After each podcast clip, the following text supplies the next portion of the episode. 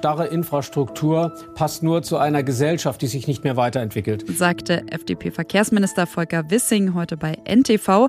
Und von der grünen Umweltministerin Steffi Lemke hieß es im Deutschlandfunk. Wir müssen kluge Verkehrsplanung betreiben. Wir müssen die Klimaziele im Verkehrssektor einhalten. Das Umwelt- und das Verkehrsministerium sind sich in ziemlich vielen Dingen nicht einig. Darum geht es im heutigen Koalitionsausschuss und auch bei uns im Update von Was jetzt.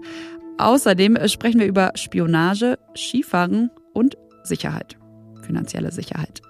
Es ist Donnerstag, der 26. Januar. Ich bin Konstanze Keins und der Redaktionsschluss wie immer 16 Uhr.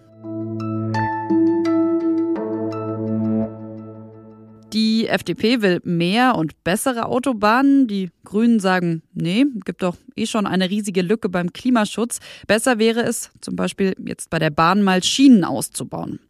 Naja, und Bundeskanzler Olaf Scholz, der hält sich mal wieder raus, zumindest in der Öffentlichkeit.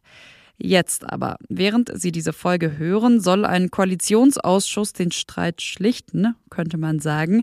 Und wie eine Lösung aussehen könnte, darüber möchte ich sprechen und zwar mit meiner Kollegin Petra Pinzler. Hallo Petra, hi. Hallo. Lass uns mal mit einem Beispiel einsteigen und zwar in Hessen im Ferchenheimer Wald. Da wurden ja schon einige Bäume gerodet, eine Trasse freigeräumt, eben alles für den Ausbau der A66 bei Frankfurt. Die Grünen sind ziemlich entsetzt, die FDP aber sagt, ja, wir brauchen halt schnellere Autobahnen. Wo sind denn weitere große Streitpunkte, wenn wir uns eben die Verkehrs- und Umweltpolitik mal anschauen der Ampel? Ich glaube, man kann schon fast fragen, wo sind denn keine Streitpunkte? Die FDP will schon fast reflexartig all das, was die Grünen nicht wollen. Sie wollen die Atomkraft verlängern, sie wollen Fracking, sie wollen den Verbrennungsmotor und das dann am besten noch mit, mit Biosprit, also mit Sprit, der aus, beispielsweise aus Raps produziert wird. Die Grünen sagen, wir wollen eigentlich weg vom Verbrenner und zwar möglichst schnell, weil wir anders, wie gesagt, die Klimakrise im Verkehrsbereich überhaupt nicht bekämpfen können. Wir wollen den öffentlichen Nahverkehr massiv stärken. Also wenn der eine von den beiden was sagt, dann kann man fast sicher sein, dass der andere das Gegenteil sagt. Würdest du sagen, die Bundesregierung kommt da überhaupt raus? Beziehungsweise wie könnte eine Annäherung zum Beispiel eben auch heute Abend beim Koalitionsausschuss aussehen? Meine Prognose wäre, also sie werden sich möglicherweise einigen in, in, in so einer Mitte. Also sie werden nicht neue Autobahnen mit einer Planungsbeschleunigung zulassen. Das können die Grünen fast nicht machen. Sie werden aber eine Planungsbeschleunigung zulassen überall da, wo es um, um Renovierung von Straßen und von Autobahnen geht. Und bei diesem anderen großen strittigen Thema, das heute Abend auch diskutiert wird, den E-Fuels, bin ich sehr unsicher, wie es weitergeht. Da äh, haben wir zwei unterschiedliche Interessen. Die Grünen, die sagen, naja, man kann nicht immer mehr Fläche auf dem Land für Rapsmonokulturen nutzen. Das ist einfach schlecht in einem Land, wo die Biodiversität sowieso ein Problem ist und das Artensterben rapide zunimmt. Die FDP sagt, naja, wenn wir das aber nicht machen, dann schaffen wir die Klimaziele schon gar nicht. Wir brauchen den Biosprit. Danke dir, Petra. Danke, tschüss. Mehr als jedes fünfte Kind in Deutschland lebt in Armut. Zu diesem Ergebnis kommt eine neue Bertelsmann-Studie und ich finde, das ist eine Zahl, die man erstmal sacken lassen muss. Jedes fünfte Kind, jeder vierte junge Erwachsene und das in einem Industrieland wie Deutschland. Die Studie hat mit Zahlen aus dem Jahr 2021 gearbeitet und leider hat sich die Lage seitdem wohl eher verschlechtert. Vieles ist teurer geworden und hinzu kommen ja auch noch die aktuellen Krisen. Zum ersten Mal zum Beispiel seit fünf Jahren ist die Zahl der Kinder und Jugendlichen gestiegen, die in Hartz-IV-Haushalten leben. Und laut der Studie liegt das an den vielen Menschen aus der Ukraine, die vor dem russischen Angriffskrieg geflüchtet sind. Auf Hartz-IV-Leistungen seien aber eben auch viele angewiesen, die nicht voll arbeiten können, zum Beispiel Alleinerziehende oder Familien mit drei oder mehr Kindern, heißt es dann auch in der Studie. Die Autorinnen und Autoren der Studie fordern deshalb gezielte Hilfe. Ja, und genau mit der berüstet sich ja eigentlich die Ampel. Doch bis jetzt ist wenig passiert, aber zumindest eine Idee gibt's, die Kindergrundsicherung. In der aktuellen Zeit hat Collier Ruccio aus dem Wirtschaftsressort zum Status quo dieses Projekts mal recherchiert. Er kann also auch ganz gut erklären, wie die Kindergrundsicherung eigentlich funktioniert. Es gibt einen Betrag, den man bekommt, den bekommen alle Eltern. Das ist im Grunde genommen so wie das Kindergeld heute. Der heißt dann aber äh, Garantiebetrag. Das ist die eine Hälfte praktisch der Kindergrundsicherung. Und die zweite Hälfte ist ein weiterer Betrag, ein Geldbetrag, der nennt sich Zusatzbetrag.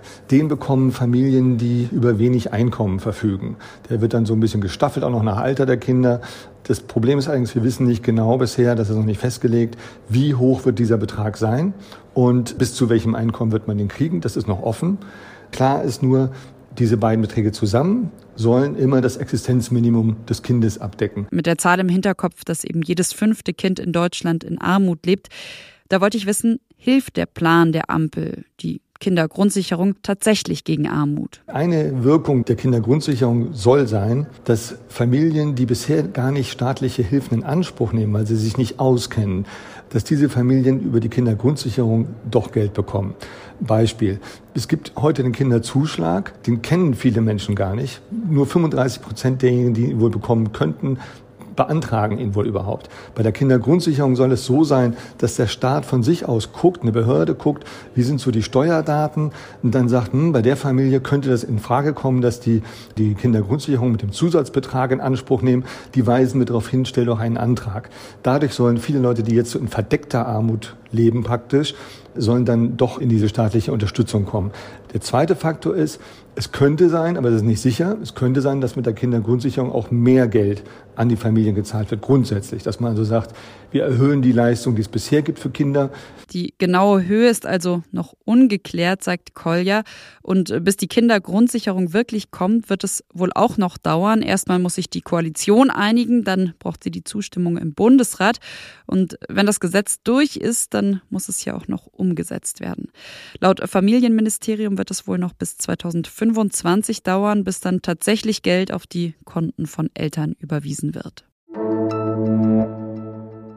Es ist eine der spektakulärsten Spionageaffären seit Jahrzehnten. Dokumente des Bundesnachrichtendienstes, die in die Hände von Russen gelangt sind.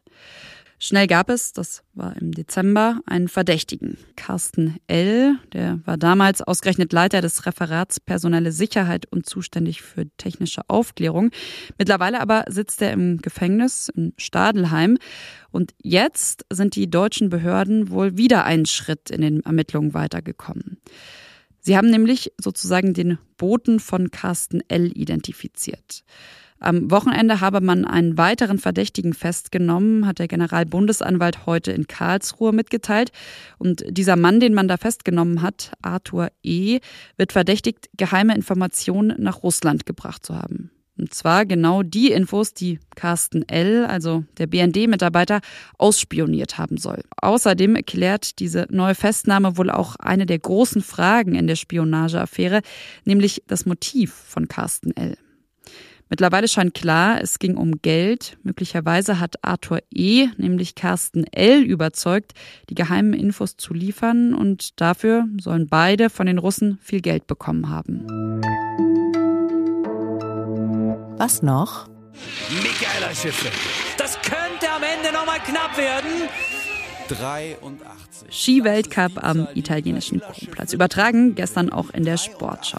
Das steht für den lang ersehnten 83. Weltcup-Erfolg der Amerikanerin. Damit wäre sie die alleinige Weltrekordhalterin. Denn noch Jetzt hält sie ihn zusammen ist sie es, mit Weltrekordhalterin. Aber die US-Amerikanerin Michaela Schifrin hat gestern nicht nur diesen Rekord gebrochen, sondern auch ein Sporttabuthema als Profisportlerin öffentlich über Menstruationsbeschwerden zu sprechen. In einem Interview mit dem ORF hat sie gesagt, nach gestern war ich ziemlich müde. Ich habe nicht den besten Moment in meinem monatlichen Zyklus. Naja, nur leider in der Synchronübersetzung des Senders dann das hier.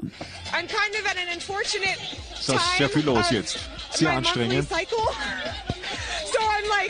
Ich würde sagen, das äh, zeigt vor allem, wie wichtig treffende Übersetzung ist.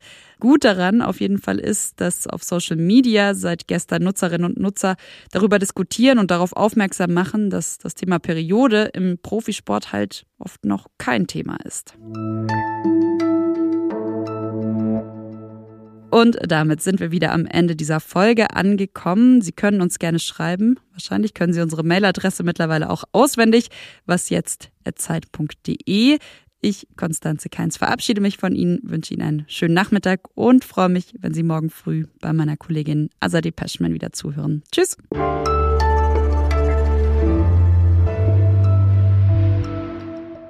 Außerdem sprechen wir über Spionage. Außerdem sprechen wir über Spionage. Außerdem